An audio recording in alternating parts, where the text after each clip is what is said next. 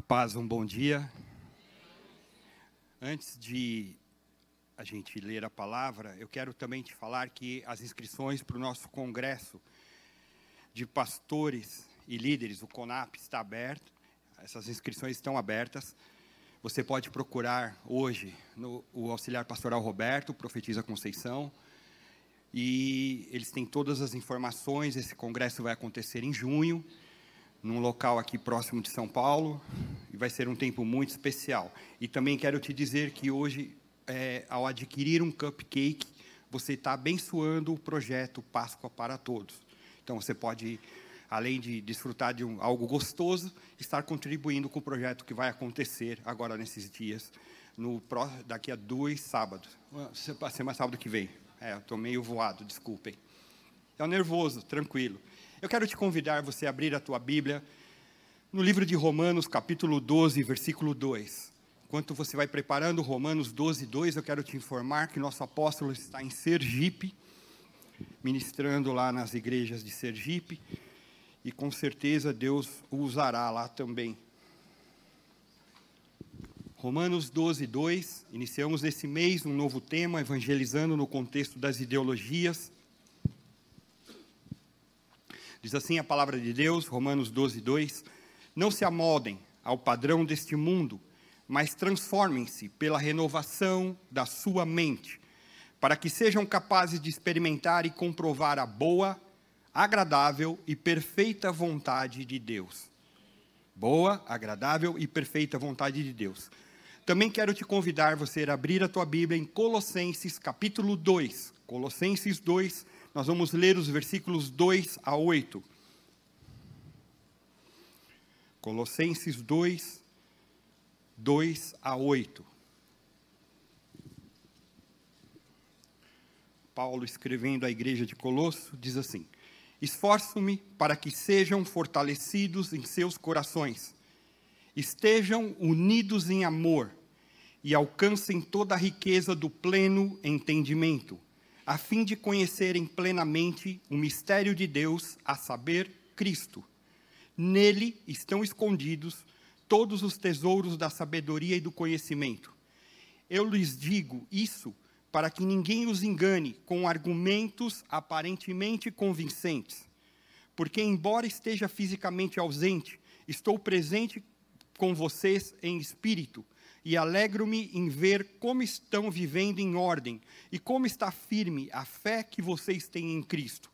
Portanto, assim como vocês receberam a Cristo Jesus, o Senhor, continuem a viver nele, enraizados e edificados nele, firmados na fé, como foram ensinados, transbordando de gratidão. Tenham cuidado para que ninguém os escravize a filosofias vãs e enganosas que se fundamentam nas tradições humanas e nos princípios elementares deste mundo em, e não em Cristo. Pai, nessa manhã nós te louvamos pela leitura da tua palavra, que vem para transformar, Senhor, o nosso coração, a nossa mente, para que saiamos daqui não da maneira como nós entramos, mas que saiamos como melhores cristãos, Senhor, e possamos refletir a tua luz Senhor, aonde estivermos, para que vidas possam conhecer, através da nossa integridade, do nosso caráter, Senhor, que Tu estás em nós, Senhor. Faz uma obra poderosa, abençoa meus irmãos que estão aqui, que todo pensamento seja levado cativo à obediência de Cristo, Senhor, e em tudo o Teu nome seja glorificado. Abençoa aqueles que estão pela internet, Senhor, e que também as suas vidas sejam transformadas por aquilo que Tu nos deste como presente, Jesus Cristo, Senhor.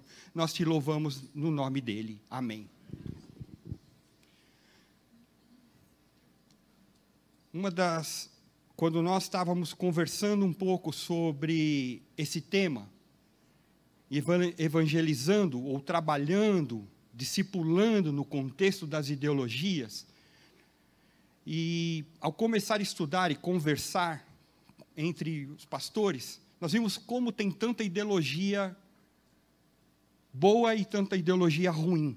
E é um negócio assim muito louco. A sociedade atual, os dias que nós vivemos, é dominada por muitas ideologias que são incompatíveis com o Evangelho, com a Bíblia, com aquilo que o Senhor traz a cada dia para nós. E nós, essas formas, muitas vezes, negam a soberania de Deus e tentam substituir valores cristãos por concepções que o mundo traz. E é isso que nós vamos hoje começar a caminhar. Durante todo o mês nós vamos falar sobre isso. Tenho certeza que Deus colocou na vida do apóstolo e dos pastores que ministrarão aqui uma série de complementaridade no que diz respeito a uma ministração ser complementar à outra. E todas elas nos levam a acreditar cada vez mais que dependemos de única pessoa, aquele na qual é a verdade absoluta chamada Jesus Cristo. Como cristãos, nós precisamos saber como essas ideologias funcionam, quais são seus fundamentos, para aquilo que foi falado, no que nós lemos na palavra, para nós não sermos enredados, enrolados, enganados. Precisamos saber isso. Nos dias atuais, é comum as pessoas aderirem a uma causa social, a um sistema político. Até certo ponto, não tem problema nenhum nisso contanto que não vá contrário àquilo que prega a palavra de Deus. Aí está a distorção. O fato que nós vivemos hoje num mundo de pluralismo, vou falar um pouquinho mais sobre isso, diversidade. Multiplicam-se os pontos de vista, é assim, é assado, é do meu jeito, não é do seu. Teorias, doutrinas. E como que a gente separa o joio do trigo nesses dias atuais? Quero te dizer que cosmovisão é a, é a forma que nós vemos o mundo, é tudo que nós enxergamos pelo nosso intelecto, pela nossa inteligência e o que acontece à nossa volta. E a cosmovisão bíblica é aquilo que nós enxergamos conforme diz respeito à palavra do Senhor, às escrituras sagradas. E sempre durante todo esse tempo que entre modernidade e pós-modernidade que estamos vivendo, as pessoas perguntam três é, dúvidas assim muito claras que vêm ao longo do tempo. Primeiro, como tudo começou, de onde viemos.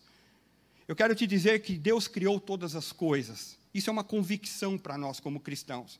Se teorias falam que vieram de uma evolução, que vieram de um determinado animal algo assim, eu quero te dizer que não foi assim. Tudo começou lá no Gênesis com a criação de Deus.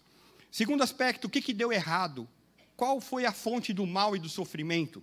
Em, em função da desobediência, o homem se afastou dessa comunhão, dessa ligação com Deus, e a partir dali, em função desse pecado, dessa queda, as coisas começaram a piorar. E aí começou a derivar até chegar nos dias que estamos atualmente.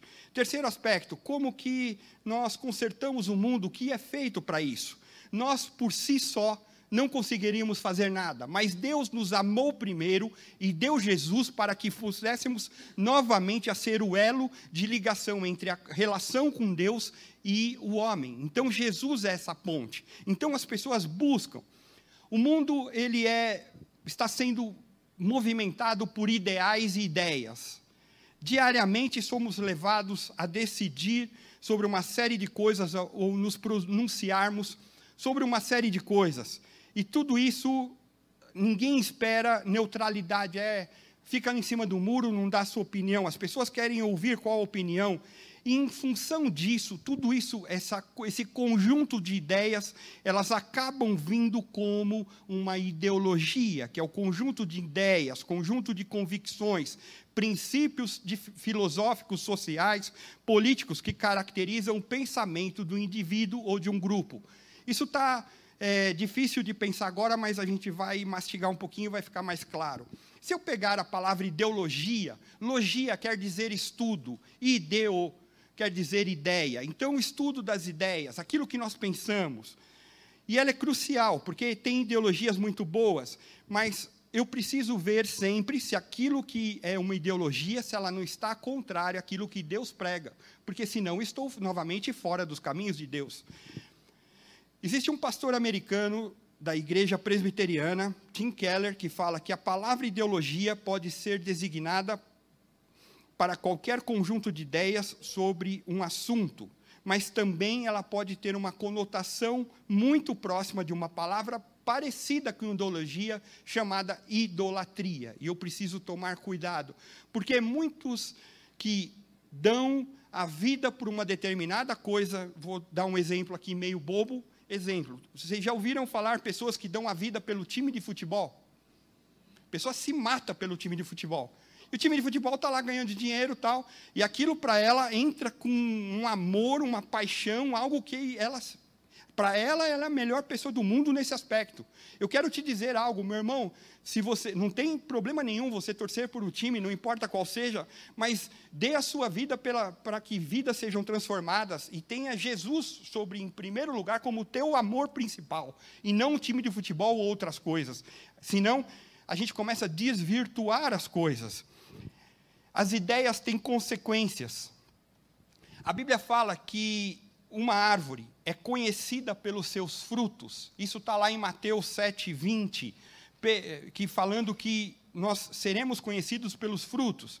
E assim, eu quero te dizer que uma árvore ruim não pode dar bons frutos. Ideologias maléficas, portadoras de uma visão distorcida sobre a humanidade, sobre a moralidade, leva a sociedade para um caos. Daqui a pouco eu começo a entrar em exemplos de ideologias assim. E a Bíblia nos fala, conforme nós lemos ali em Colossenses, que devemos tomar cuidado, cautela, discernimento. Colossenses 2, falando o seguinte: discernimento, para não nos tornarmos presas de ideologias desvirtuadas, por meio de filosofias e vãs consequências, eh, vãs sutilezas, segundo a tradição dos homens, segundo os rudimentos desse mundo. Eu quero te dizer que uma ideologia, ela não é simplesmente teórica, ela tem uma consequência prática na vida das pessoas. Vamos pegar o exemplo que eu dei aqui do futebol. A pessoa fala, eu dou a vida pelo meu time, sim ou não? Já ouviram falar isso? Estou falando algo do nosso dia a dia. Já viram gente que deixou de pagar uma conta, ou deixou de, deixou de colocar, ou de comer, ou fazer algo pela família, porque ela derivou o dinheiro que deveria ser por aquilo para o time de futebol. Já viram acontecer isso? Não estou falando nenhuma mentira, correto? Ou seja, muitas vezes a ideologia pode me levar a fazer algo que está contrário e eu coloco. Vamos pensar que eu tenho 100 reais, que é para que a gente compre comida, cesta básica, para minha casa. Aí eu pego esses 100 reais e vou e compro vários ingressos para ir num determinado time de futebol, assistir alguma coisa. Quem vai passar fome? O time de futebol ou minha família? Minha família. Tem uma consequência ruim. Então, muitas vezes, a ideologia pode nos levar a ter consequências ruins. E hoje nós temos as mais variadas: conservadorismo, que é algo mais de direita, anarquia, nacionalismo, democracia, liberalismo, geralmente idolatrias, partidos políticos, manifestações. E tudo isso vem com uma roupagem. Mas todas elas, elas trazem algumas características. E hoje, talvez aquilo que Deus colocou no meu coração para trazer para a igreja é que eu e você tomemos vacina de Deus bíblica, porque eu vou começar a ler Bíblia daqui a pouco e vai te vacinar para que você não entre em algumas roubadas. Dá para entender, meus irmãos? Primeira coisa de, umas, de características que geralmente das ideologias contrárias ao evangelho idolatram algo dentro da criação. Deus criou o mundo, ok? Amém? Geralmente as ideologias contrárias, ela dá uma ênfase muito forte a algum aspecto da criação. E aí pode surgir um tipo de idolatria. Por exemplo, Êxodo 23, 20, versículo 3, fala que nós não devemos ter outros deuses. Na hora que eu coloco um time de futebol, na hora que eu coloco uma novela, na hora que eu coloco alguma coisa maior do que o meu Deus, eu estou idolatrando algo, estou modificando. Outro aspecto, muita gente valoriza demais a, a liberdade e o individualismo. Importante é o que eu penso, não importa o que os outros pensem. Já ouviu alguém falando assim? Só que quando eu me torno cristão, eu começo cristão indica que eu começo a ter a mente de Cristo. Cristo se preocupa com os outros. Se eu quero viver no individualismo, eu tenho problema com algo chamado cristianismo, porque não dá para viver sozinho dentro do corpo de Deus. Porque a Bíblia fala que a igreja, os irmãos, os membros são alguém do corpo de Deus. E vamos dizer que eu seja o dedo mindinho, a minha irmã é a mão, a outra é a perna de um corpo que é grande, eu começo a me preocupar um com o outro. Então não dá para querer viver sozinho, isolado de todo mundo. Temos um problema no individualismo. Faz sentido o que eu estou falando, irmãos? Outro aspecto, eu posso ser muito apaixonado pelo meu, meu, pela minha nação, pelo meu país, o nacionalismo. Eu posso ser muito apaixonado pelo dinheiro, e aí o capitalismo. E se eu vivo pelo dinheiro, quando eu não tiver dinheiro, eu vou me frustrar e vou ter problemas internos, porque se eu não tiver dinheiro, eu não vivo. Dinheiro é bom, mas não é tudo. Porque muita gente tem dinheiro e não tem saúde. Muita gente tem dinheiro e não tem paz. E quando você conhece a perfeita salvação em Cristo Jesus, você começa a ter benefícios que vão muito além de dinheiro.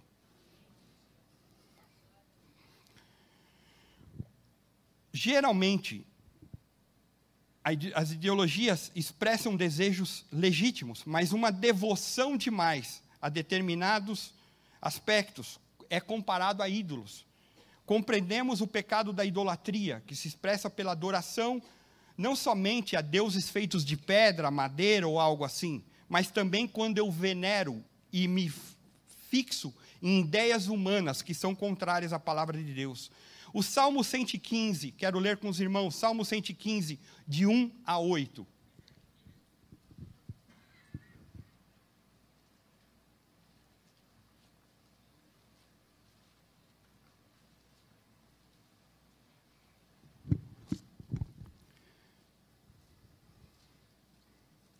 Não a nós, Senhor, nenhuma glória para nós, mas sim ao teu nome, por teu amor e por tua fidelidade.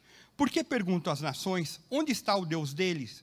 O nosso Deus está nos céus e pode fazer tudo o que lhe agrada. Os ídolos deles, de prata e ouro, são feitos por mãos humanas. Têm boca, mas não falam. Olhos, mas não podem ver. Têm ouvidos, mas não podem ouvir. Nariz, mas não podem sentir cheiro. Têm mãos, mas não podem apalpar, pés, mas não podem andar, nem emitem som algum com a garganta. Tornam-se como aqueles, como eles, aqueles que os fazem e todos os que neles confiam. Na hora que eu começo a idolatrar algo, em outras palavras aqui, me perdoem o que eu vou falar, mas a gente emburrece. Porque eu começo a ficar fixo em algo que não vai me trazer benefício nenhum. O problema é que as pessoas só vão acordar quando quebram a cara quando se dão mal. Aí começa a enxergar que por durante muito tempo ela idolatrou um pedaço de monitor, ela idolatrou uma caixa, ela idolatrou algo e isso não levou transformação nenhuma na vida dela. Paulo fala, irmãos, fujam da idolatria. Isso está lá em 1 Coríntios 10, 14. Não se deixe enganar com ideias que têm aparência de piedade e dizem defender o bem, mas estão cheias de mentiras. Porque o pai da mentira é o diabo. E quando uma ideologia ela traz mentiras, eu não posso me fixar e começar a cooperar com ela. Eu tenho que me afastar disso, senão eu me lasco. Outro aspecto das ideologias, ela, elas negam a realidade do pecado. Eu quero te dizer que nós precisamos todos os dias pedir perdão a Deus pelos nossos pecados, porque nós falhamos. O homem, ele tem falhas, ele, ele tem necessidade de ter os seus pecados perdoados, e só Deus pode fazer isso. As ideias, as ideologias que o mundo traz negam que o pecado tem efeito na vida das pessoas. Que pecado, pastor? Por exemplo, vamos pegar a mentira. A pessoa vai, ela tem uma, ela é dada a ficar mentindo constantemente. Uma hora, mais cedo ou mais tarde, a verdade vem à tona e essa pessoa ela é desmascarada nas suas mentiras. Já viram acontecer coisas assim? Uma pessoa que é desmascarada nas suas mentiras, ela fica bem ou mal? Mal. Mas ela o tempo inteiro achava que mentir não tinha problema. Vamos lá. E aí ela começa a ter um problema que vai internalizando. Muitas até ficam doentes. É engraçado, olhando nesse aspecto, é, vendo alguns políticos que foram presos em função da Lava Jato, mais cedo ou mais tarde, essas pessoas ficam doentes nas cadeias, nas prisões, começa a ter problemas porque aquilo que ele fez começa a desenvolver internamente um malefício à sua saúde. É incrível. Existe um filósofo francês, já que a gente está falando de ideologias, chamado, cuidado que não é o historiador, mas esse filósofo francês é Jean-Jacques Rousseau, porque tem algum que fica indo de, ficava indo de país em país, vendo as coisas, um navegador, diz que o homem nasce bom, mas a sociedade o corrompe. Muitas vezes as pessoas começam a criar coisas que são o que chamamos de utópicos. Ou seja, não se pode alcançar. Eu quero dizer que o utopismo não convive com bases cristãs, porque sabe, os problemas desse mundo eles podem ser remediados, eles podem ser é, tratados pela lei, pelos bons costumes, mas não, nunca serão solucionados completamente, porque toda e qualquer sociedade tem um negócio chamado ser humano, e ser humano falha. Se o ser humano falha, somente em Jesus nós podemos ter a renovação da nossa vontade, do nosso intelecto, das nossas ações. Eu quero te dizer que isso aconteceu na minha vida. Era um jovem que vivia totalmente voltado para a gandaia, lá no tempo antigo, para bailinhos, para as coisas que no final de semana você saía com as garotas, glória a Deus, porque hoje está complicado, mas é, mas não era certo também, porque cada final de semana eu estava com a garota, não tinha um, algo assim correto.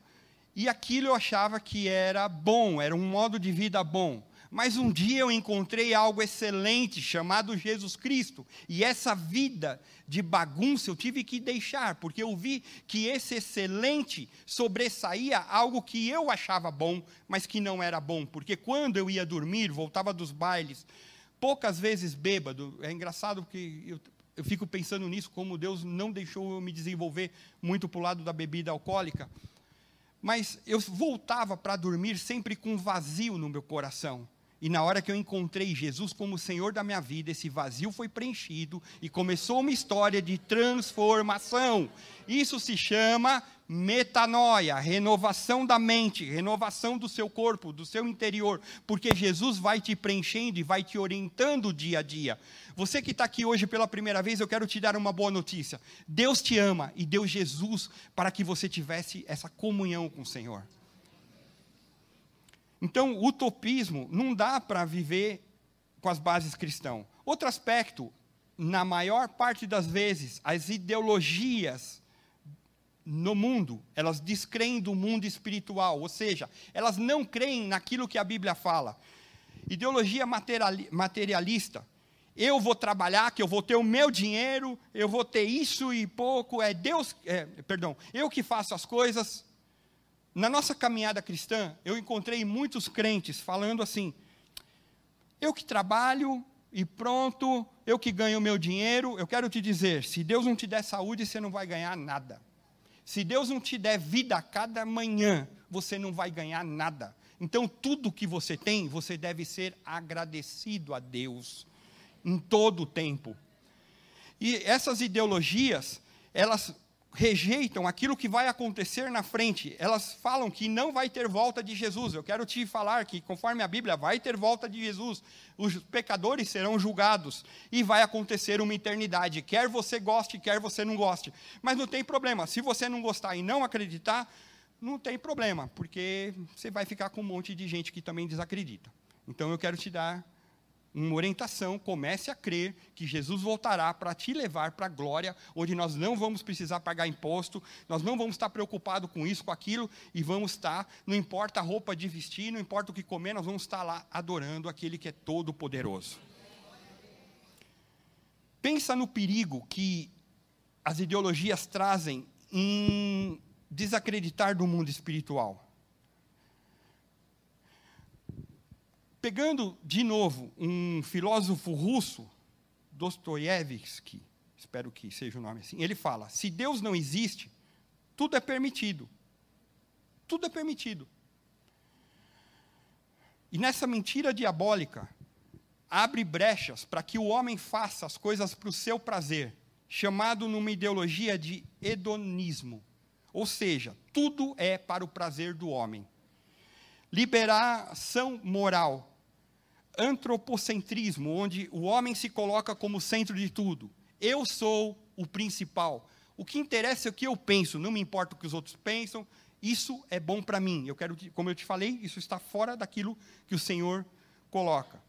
E quando o homem quer tudo para o prazer dele, começam a ter as aberrações. E a gente começa a ver homem andando com outro homem, homem andando com mulher, 150 mulheres, 150 homens, uma bagunça, uma orgia, um não sei o que, tarará, tal. Por quê? Porque está fora daquilo que diz a palavra de Deus. Porque a Bíblia fala, portanto, deixará o homem, seu pai e a sua mãe, a pegar-se a sua mulher e serão ambos uma só carne. Ali está a bênção de Deus, não a bagunça, não a orgia, não a porcaria. E se você está inclinado a isso, eu quero te dizer que Jesus libertador está aqui nessa manhã também. Outro aspecto que diz é o relativismo. Filosofia que vem sendo colocada muito nas salas de aula. Tudo é relativo. Eu me lembro do meu tempo de consultor. Porque, como consultor, a gente ia para os clientes, eu trabalhava como consultoria na área de informática. E eu, o cliente perguntava: o que eu faço? Eu falei: depende. É a mesma coisa, é relativo. Tudo é relativo. A forma que você pensa é legal, mas a forma que eu penso é legal. E está acontecendo muito isso nos dias atuais. E aí eu começo a pensar o seguinte: o que é certo para nós, conforme a Bíblia, talvez não seja para você. O que é para mim não é para você. A Bíblia é para todos. Ela é a nossa base. Se nós saímos fora da Bíblia, nós estamos errando. Então, tudo é relativo. O que está errado em nós talvez não seja para você. Não. O pastor pregou isso conforme a Bíblia, e tem que ser Bíblia, tem que ser versículo, tem que ser palavra de Deus. Eu não creio nisso. Meu irmão, não importa o que você crê, porque se você não crê na Bíblia, você está fora dos planos de Deus. Ah, mas pastor, é relativo. Vale o que quiser, vale o que vier, já dizia um cantor. É engraçado porque até o cantor fala, só não vale homem com homem, mulher com mulher, e desvirtuou tudo, né? É louco. É a história louca do mundo. Isso não é perigoso somente para a fé cristã, mas também vai para a sociedade, porque o relativismo pedagógico que está indo nas escolas, ele inverte os valores. E aí, as crianças, os adolescentes, os jovens, podem fazer o que quiser, porque não podemos é, tolir, me ajuda alguém, uma palavra sinônimo para tolir, é, não deixar a, é, a, forma que ele pensa, não podemos reprimir a forma que ele pensa. Eu quero te dizer, quando você está buscando ao Senhor, se você não pensa conforme a Bíblia, cara, você está mal. Porque você está fora das coisas erradas. E aí, como vale o que quiser, nós vamos trazer isso para a sociedade. E aí a gente vai para a sociedade, e aí a gente vê pessoas que, teoricamente, teriam um intelecto muito grande, queimando moradores de rua, queimando índio, batendo, dando paulada nos outros. Eu pergunto, por quê? Porque vale o que eu quero. Eu posso fazer o que eu quero. Não é assim. Uma sociedade, ela tem princípios de morais e valores. Senão, seria um caos e uma anarquia. E isso vem para que nós sejamos cuidados. É importante isso. Outro aspecto é o pluralismo religioso, que eu ia falar para vocês, que pode ser a crença em uma ou mais cosmovisões, a forma que eu vejo a religião, totalmente aceitável. Então eu posso vir na igreja e depois, lá na semana, eu vou acender uma vela para o santo, porque não tem problema. Qual o problema? Meu irmão, está fora, está fora das coisas de Deus. Isso é idolatria pluralismo religioso não tem múltiplos caminhos para Deus, o caminho é único só. Eu quero ler com vocês Deuteronômio, capítulo 6, versículo 5.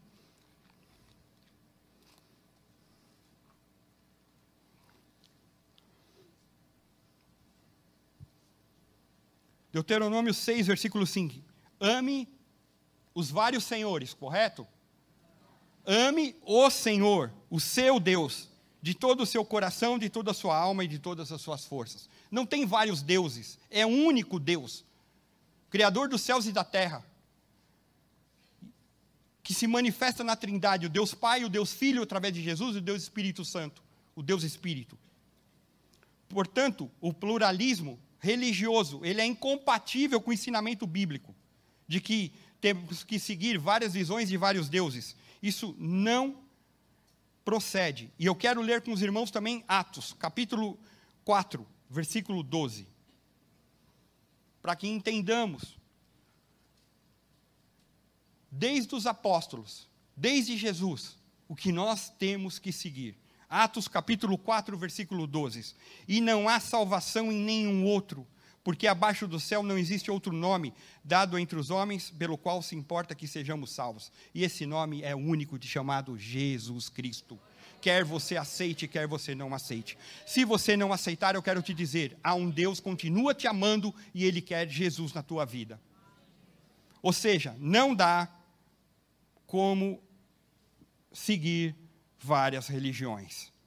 E aí eu quero reforçar 1 Timóteo capítulo 2, versículo 5.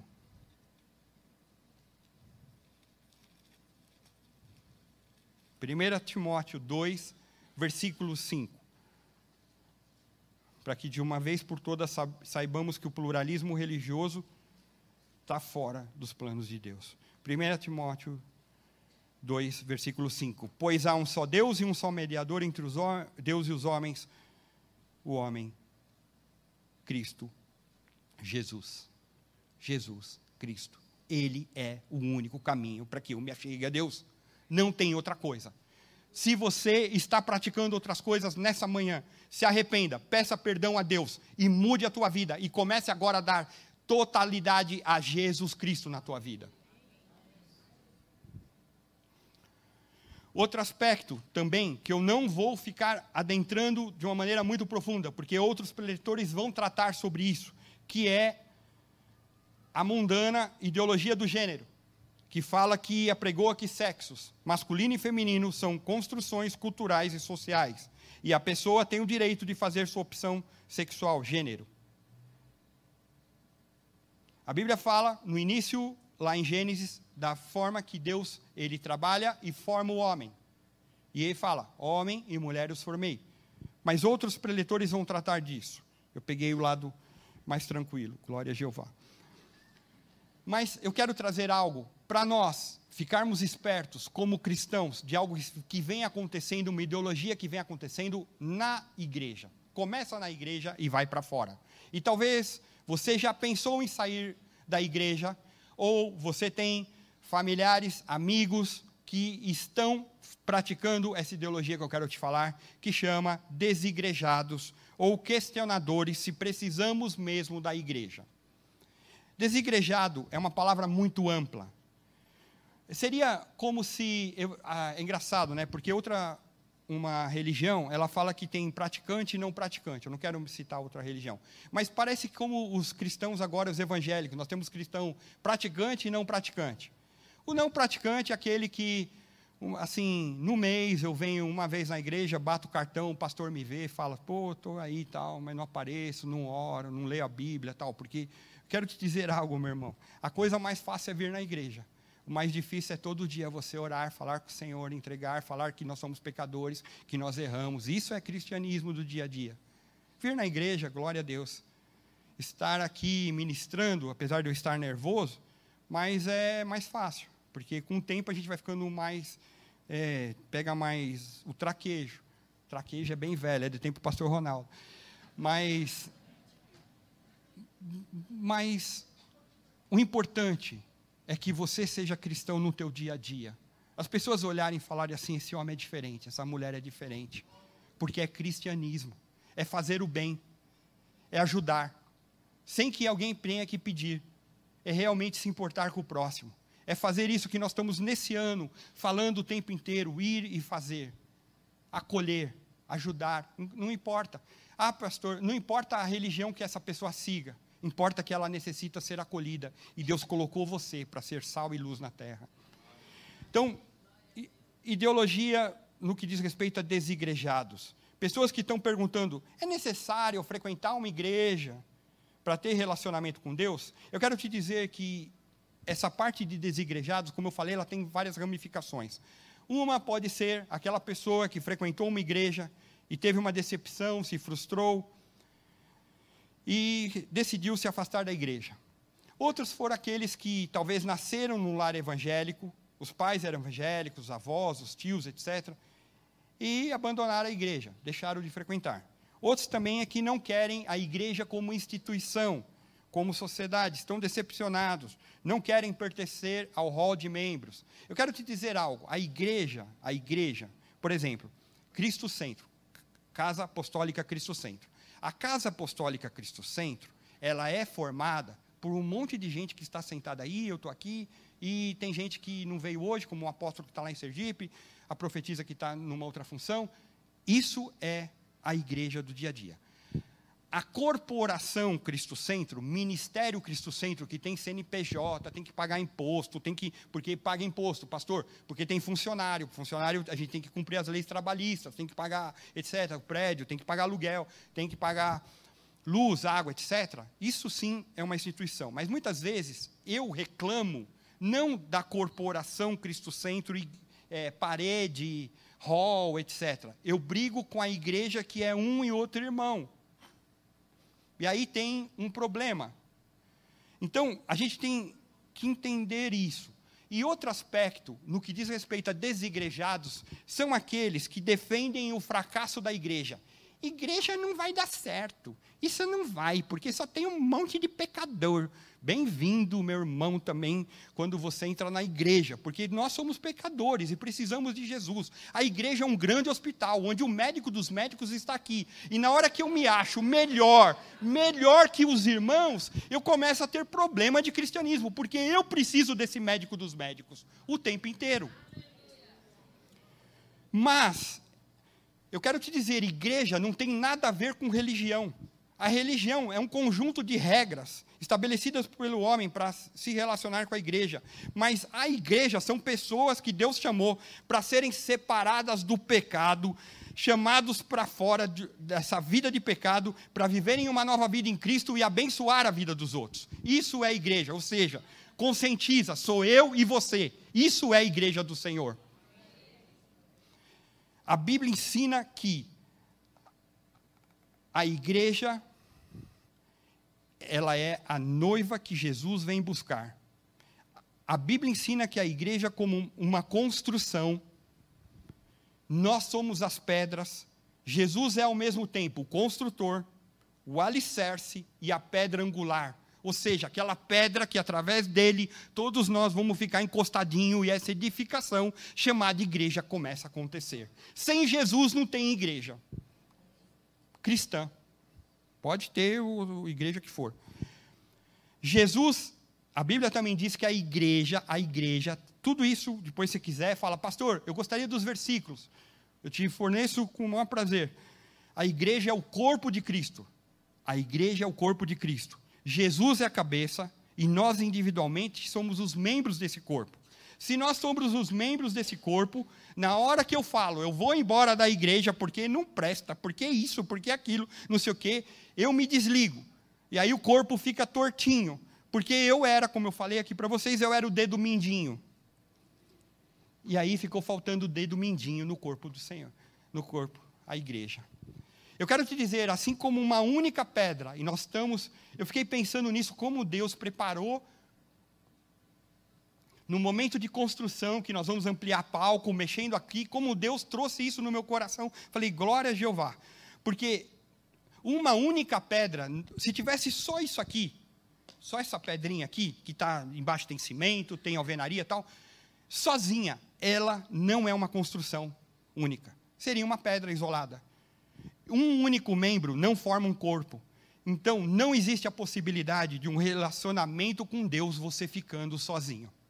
Se isso veio na tua mente, tira essa mentalidade, porque não é do Senhor. Porque igreja é corpo, e corpos são vários. Uma vez que passamos a fazer parte da família de Deus, é preciso andar em comunhão com nossos irmãos. E quando nós falamos isso da igreja local, não estamos falando de uma instituição religiosa, nós estamos falando de pessoas, nós, seres humanos. A existência dessa igreja ela se torna uma igreja visível e essa comunhão que existia. Vamos olhar Atos, capítulo 2, versículos 44 a 47. Atos 2, 44 a 47.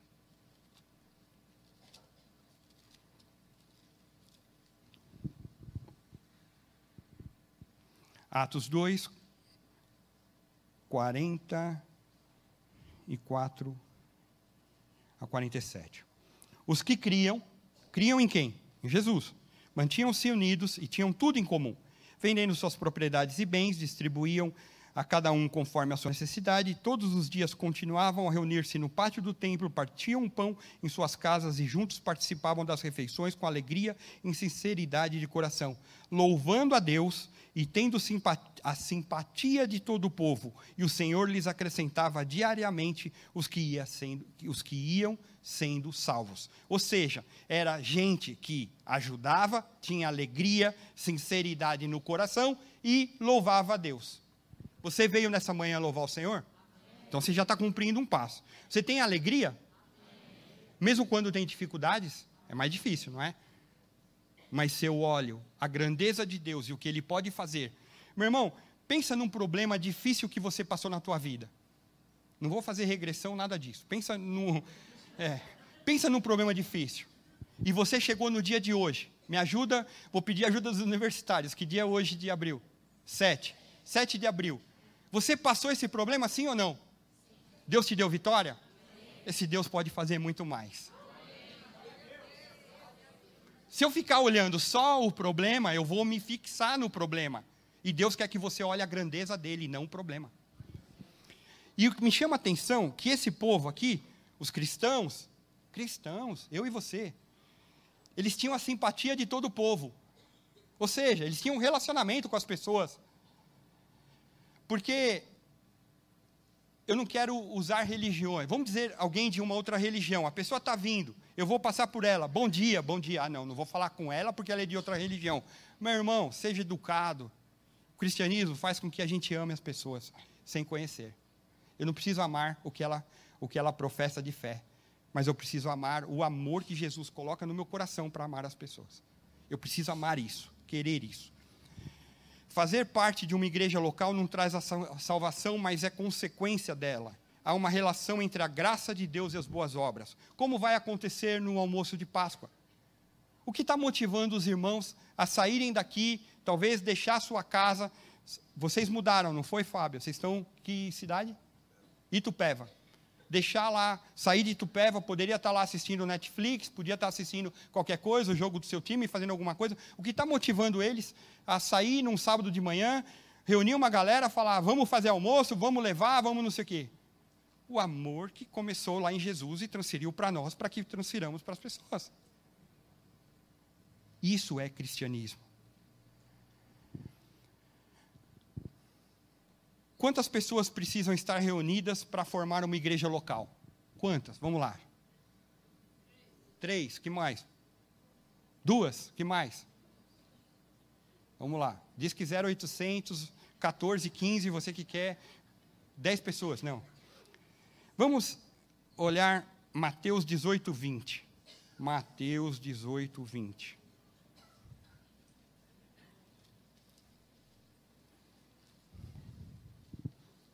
Mateus 18, 20 diz assim: Jesus falando, pois onde se reunirem dois ou três, até aí está tranquilaço.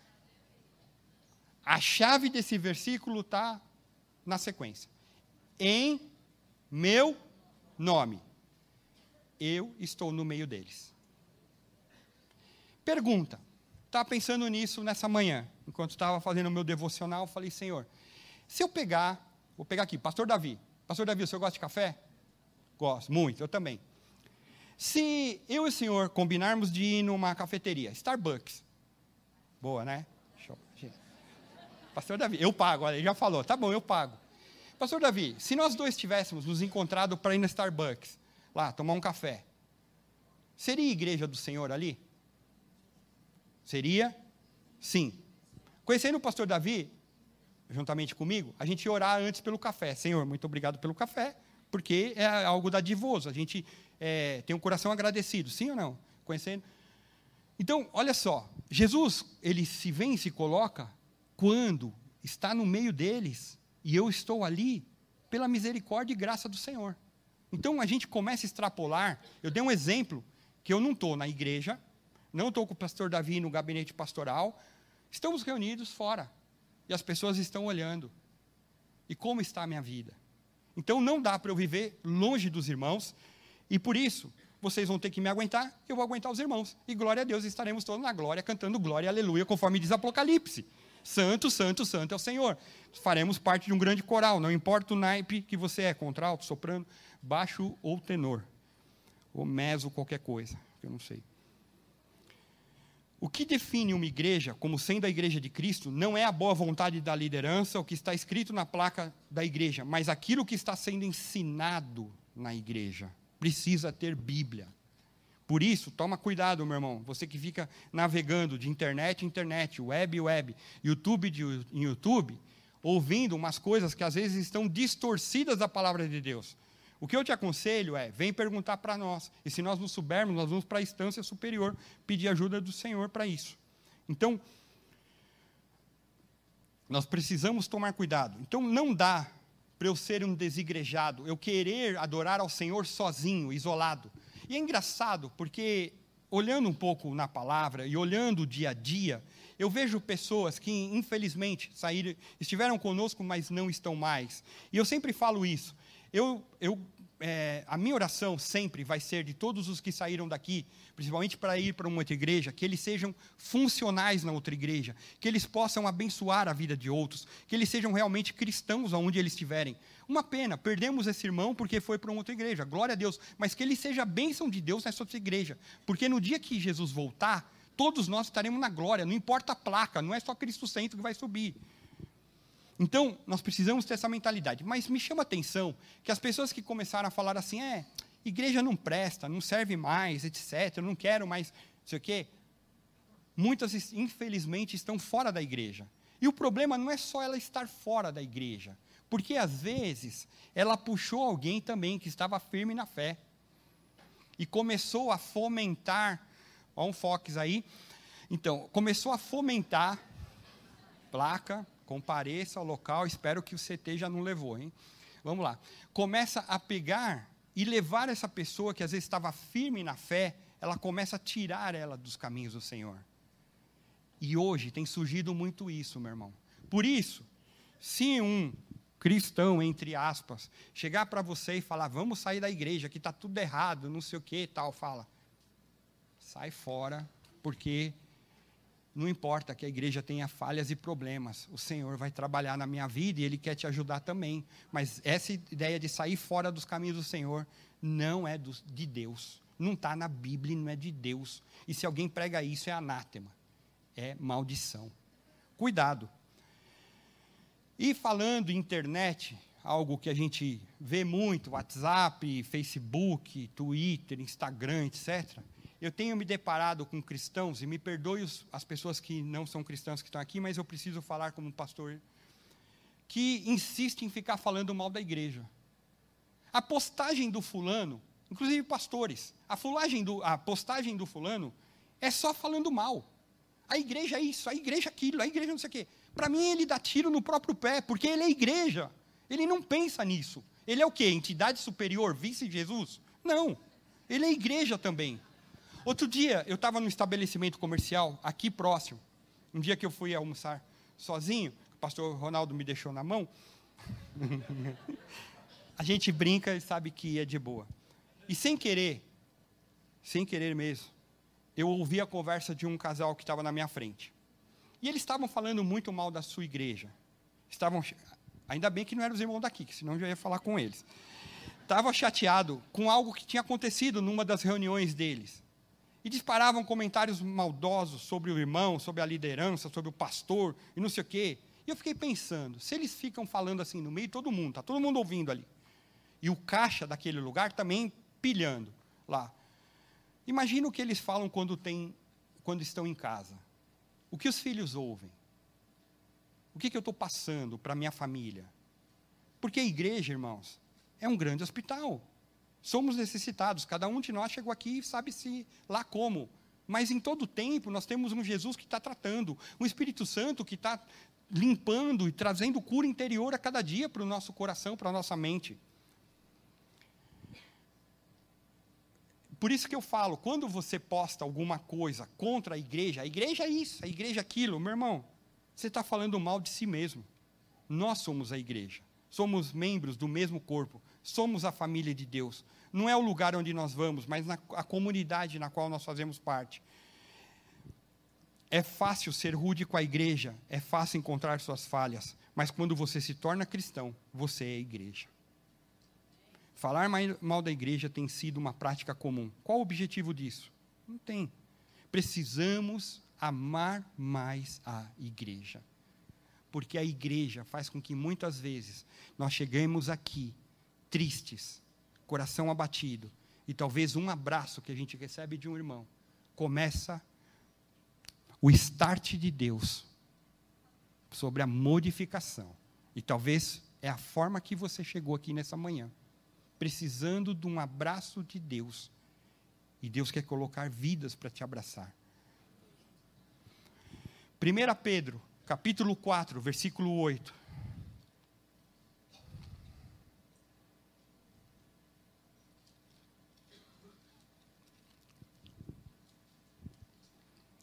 Primeira Pedro 4:8. Sobretudo, amem-se sinceramente uns aos outros porque o amor perdoa muitíssimos pecados. pecados. Hoje é uma manhã de ceia.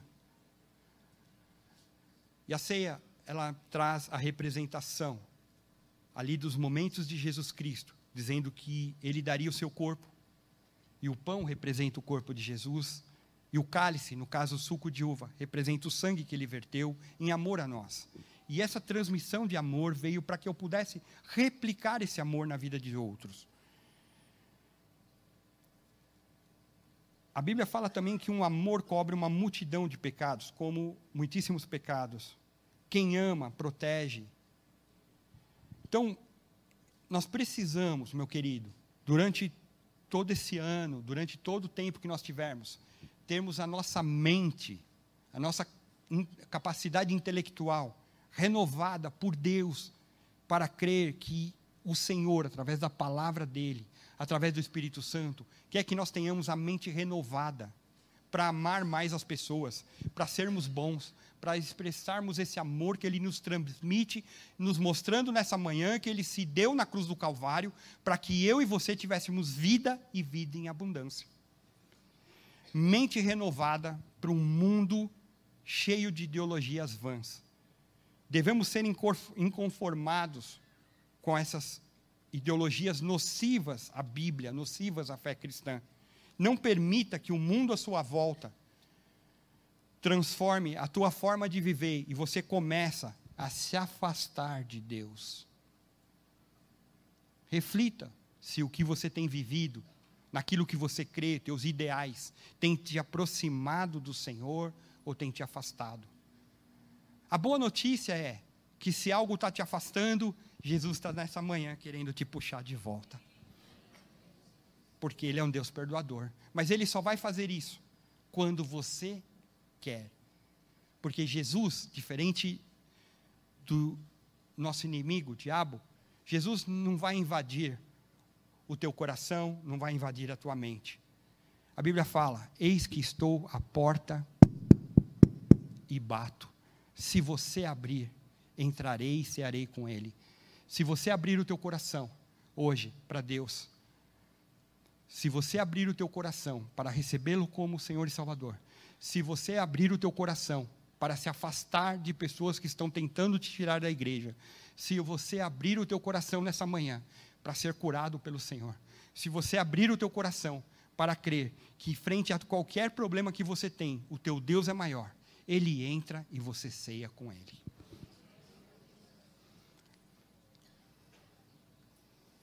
A Bíblia fala que, porque conheceu a mente do Senhor, para que possa instruí-lo, nós temos a mente de Cristo. Está lá em 1 Coríntios 2,16. E eu quero encerrar esse tempo de reflexão. O que tem influenciado você? A palavra de Deus, o dia a dia, as dificuldades, pessoas que estão querendo te puxar para outros caminhos? O que tem te influenciado? Se você está bem com Deus, glória, glória a Jeová. Segue em frente, faça o bem, ame as pessoas, dê, não importa se você tem muito ou pouco, mas dê isso e o Senhor te retribui das maneiras mais absurdas possíveis, porque Deus é um Deus, a Bíblia fala que Ele é um Deus doador, gala doador, Ele dá. E não é uma troca, é porque Deus é um Deus presenteador, é fantástico, é como aquele pai que tem prazer em dar algo para os filhos. Esse é o Deus. Mas se você está andando meio cabisbaixo, meio triste, longe das coisas de Deus, às vezes você quer ser essa pedra sozinha, não vai dar certo. Para ela ficar na construção, ela teve que se juntar num monte de pedras aqui. E eu quero te dar a oportunidade de você refletir no Senhor. Por isso, abaixa a sua cabeça, fecha seus olhos e pensa como está a tua vida espiritual.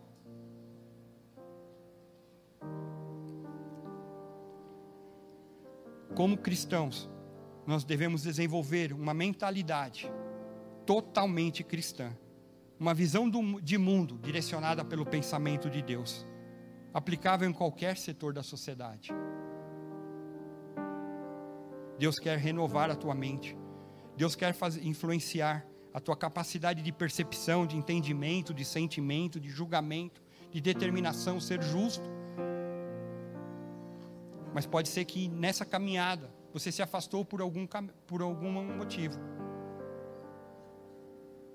E Jesus quer retomar essa comunhão, esse relacionamento. A primeira das orações que eu quero fazer nessa manhã, e eu peço a gentileza que você fique de cabeça baixa, olhos fechados, é para você que se afastou dos caminhos do Senhor, ou você que nunca ouviu falar que Jesus queria ser o Senhor da tua vida, e Ele está aqui e a primeira oração eu quero te ajudar, assim como me ajudaram há muitos anos atrás, dizendo que Jesus quer ser o Senhor da tua vida, perdoar os seus pecados, Ele quer te abençoar.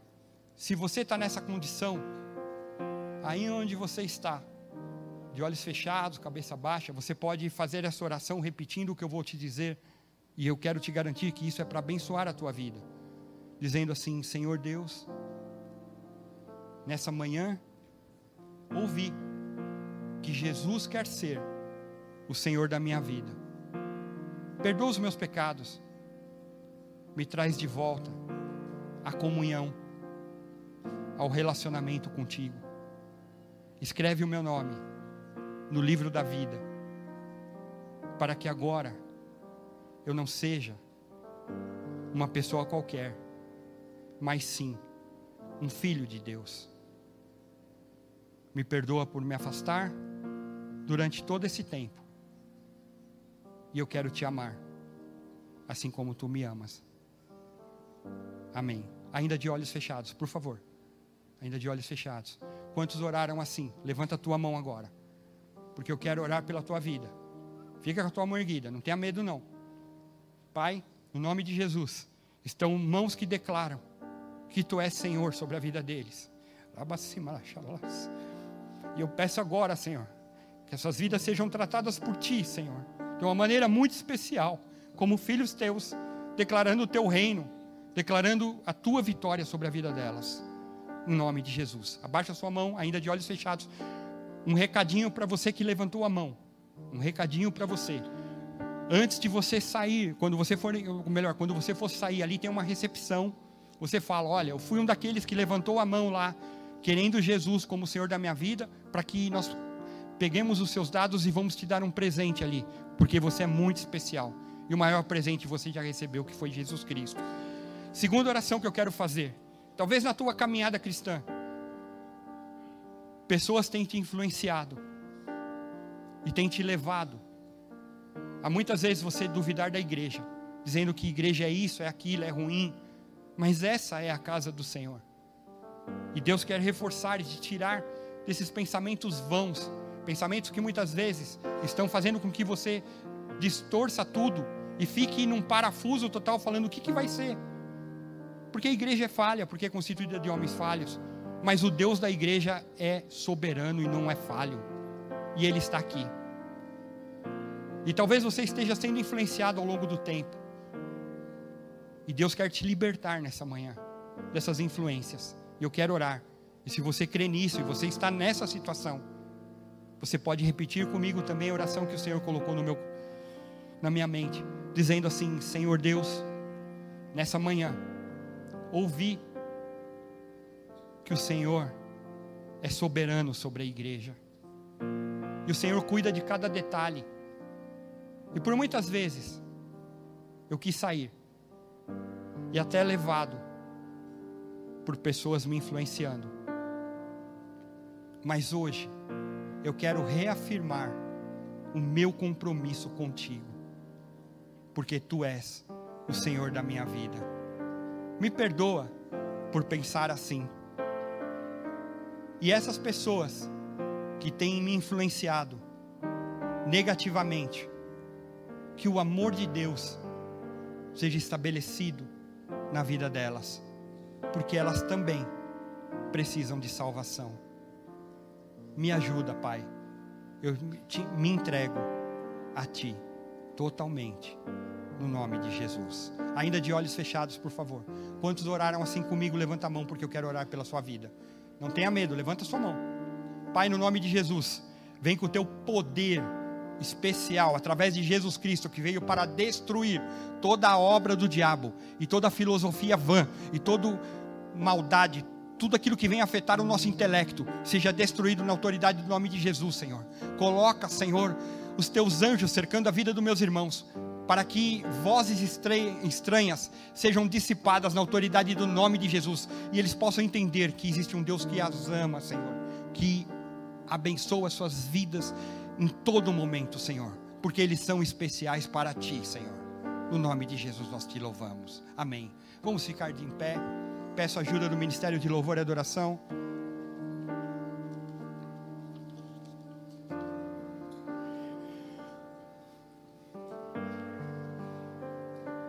Irmãos, uma pergunta.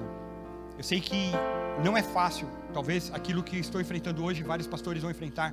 Não é fácil, fácil falar sobre ideologias, porque tem muito coisa que é de base, assim, é, é chata mesmo, é aula teórica. Mas você compreendeu essa palavra, ela veio de encontro àquilo que você precisa ao teu coração. Sabe, seja firme nas coisas de Deus, ame as vidas, ame a tua família, não importa aquele familiar que está longe dos caminhos do Senhor, ore por ele. O Senhor tem poder para transformar a vida dele. Nós não podemos transformar nada, mas ele pode ver o caráter de Deus na nossa vida e falar: puxa vida, ele é legal. Por quê? Porque Jesus transformou ele. E é isso que Deus quer: gente transformada. O tempo inteiro nós seremos transformados pelo Senhor. E você é muito especial. Em, em todo o tempo. Por quê? Por que, que você é especial? Porque Deus te ama. Quando Deus nos ama, não é gostoso? Você não sente acolhido quando Deus te ama? Não é algo assim? Vamos, enquanto eles estão preparando ali, vamos orar e falar: Senhor, muito obrigado por me amar. Vamos orar assim? Senhor, obrigado por me amar nessa manhã, sendo eu não merecedor. Muito obrigado pelo teu carinho, Senhor. Muito obrigado pela tua cura. Muito obrigado, Senhor. Porque eu sinto a tua presença nessa manhã. Eu sinto o teu Espírito Santo, Senhor. Muito obrigado, porque em todo momento o Senhor está conosco. O Deus presente. Que gostoso, Senhor. Muito obrigado, Pai. Te louvamos, Senhor. Te louvamos, Deus. Thank you.